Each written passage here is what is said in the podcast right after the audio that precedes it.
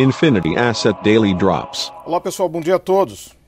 Mercados ontem, numa parte do dia, uma reviravolta importante nas bolsas americanas, puxadas por ações de empresas que se beneficiam do processo de reabertura e depois do anúncio de Biden de que até os 100 dias do seu governo, 200 milhões de americanos estarão imunizados. 200 milhões de americanos imunizados é praticamente já gera uma grande imunidade de rebanho.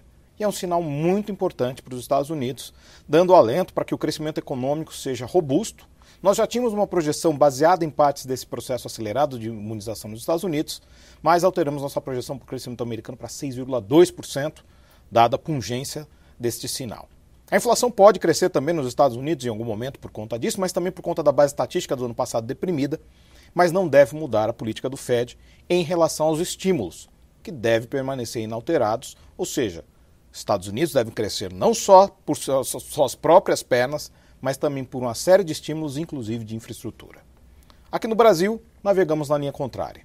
A aprovação do orçamento ontem foi recheado de contabilidades criativas, pedaladas, uma peça de ficção estranha que pode gerar problema para o governo, principalmente porque força o corte de despesas discricionárias sem efetivamente se gerar uma reforma administrativa pois as reformas estão estacionadas com a luz amarela de Lira, sem nenhuma possibilidade de avanço. Mais uma vez a equipe econômica perdeu, foi vencida pela classe política. Marinho e outros ministros ganharam seus, seus louros nesse negócio, além de diversos deputados fazendo a festa da emenda.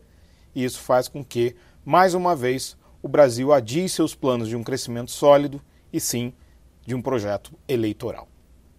Hoje, na agenda macroeconômica, temos como destaque o setor externo no Brasil, com retorno do investidor estrangeiro, nos Estados Unidos, os agregados do PIB, e nesse momento, os futuros de Nova York, bolsas europeias bastante positivos, seguindo a tendência desse melhor humor nos Estados Unidos, o dólar caindo contra a maioria das divisas, os treasuries todos positivos nos seus vencimentos e as commodities em alta. É isso aí, pessoal. Tentoso, ótimo fim de semana e bons negócios. Infinity Asset Daily Drops.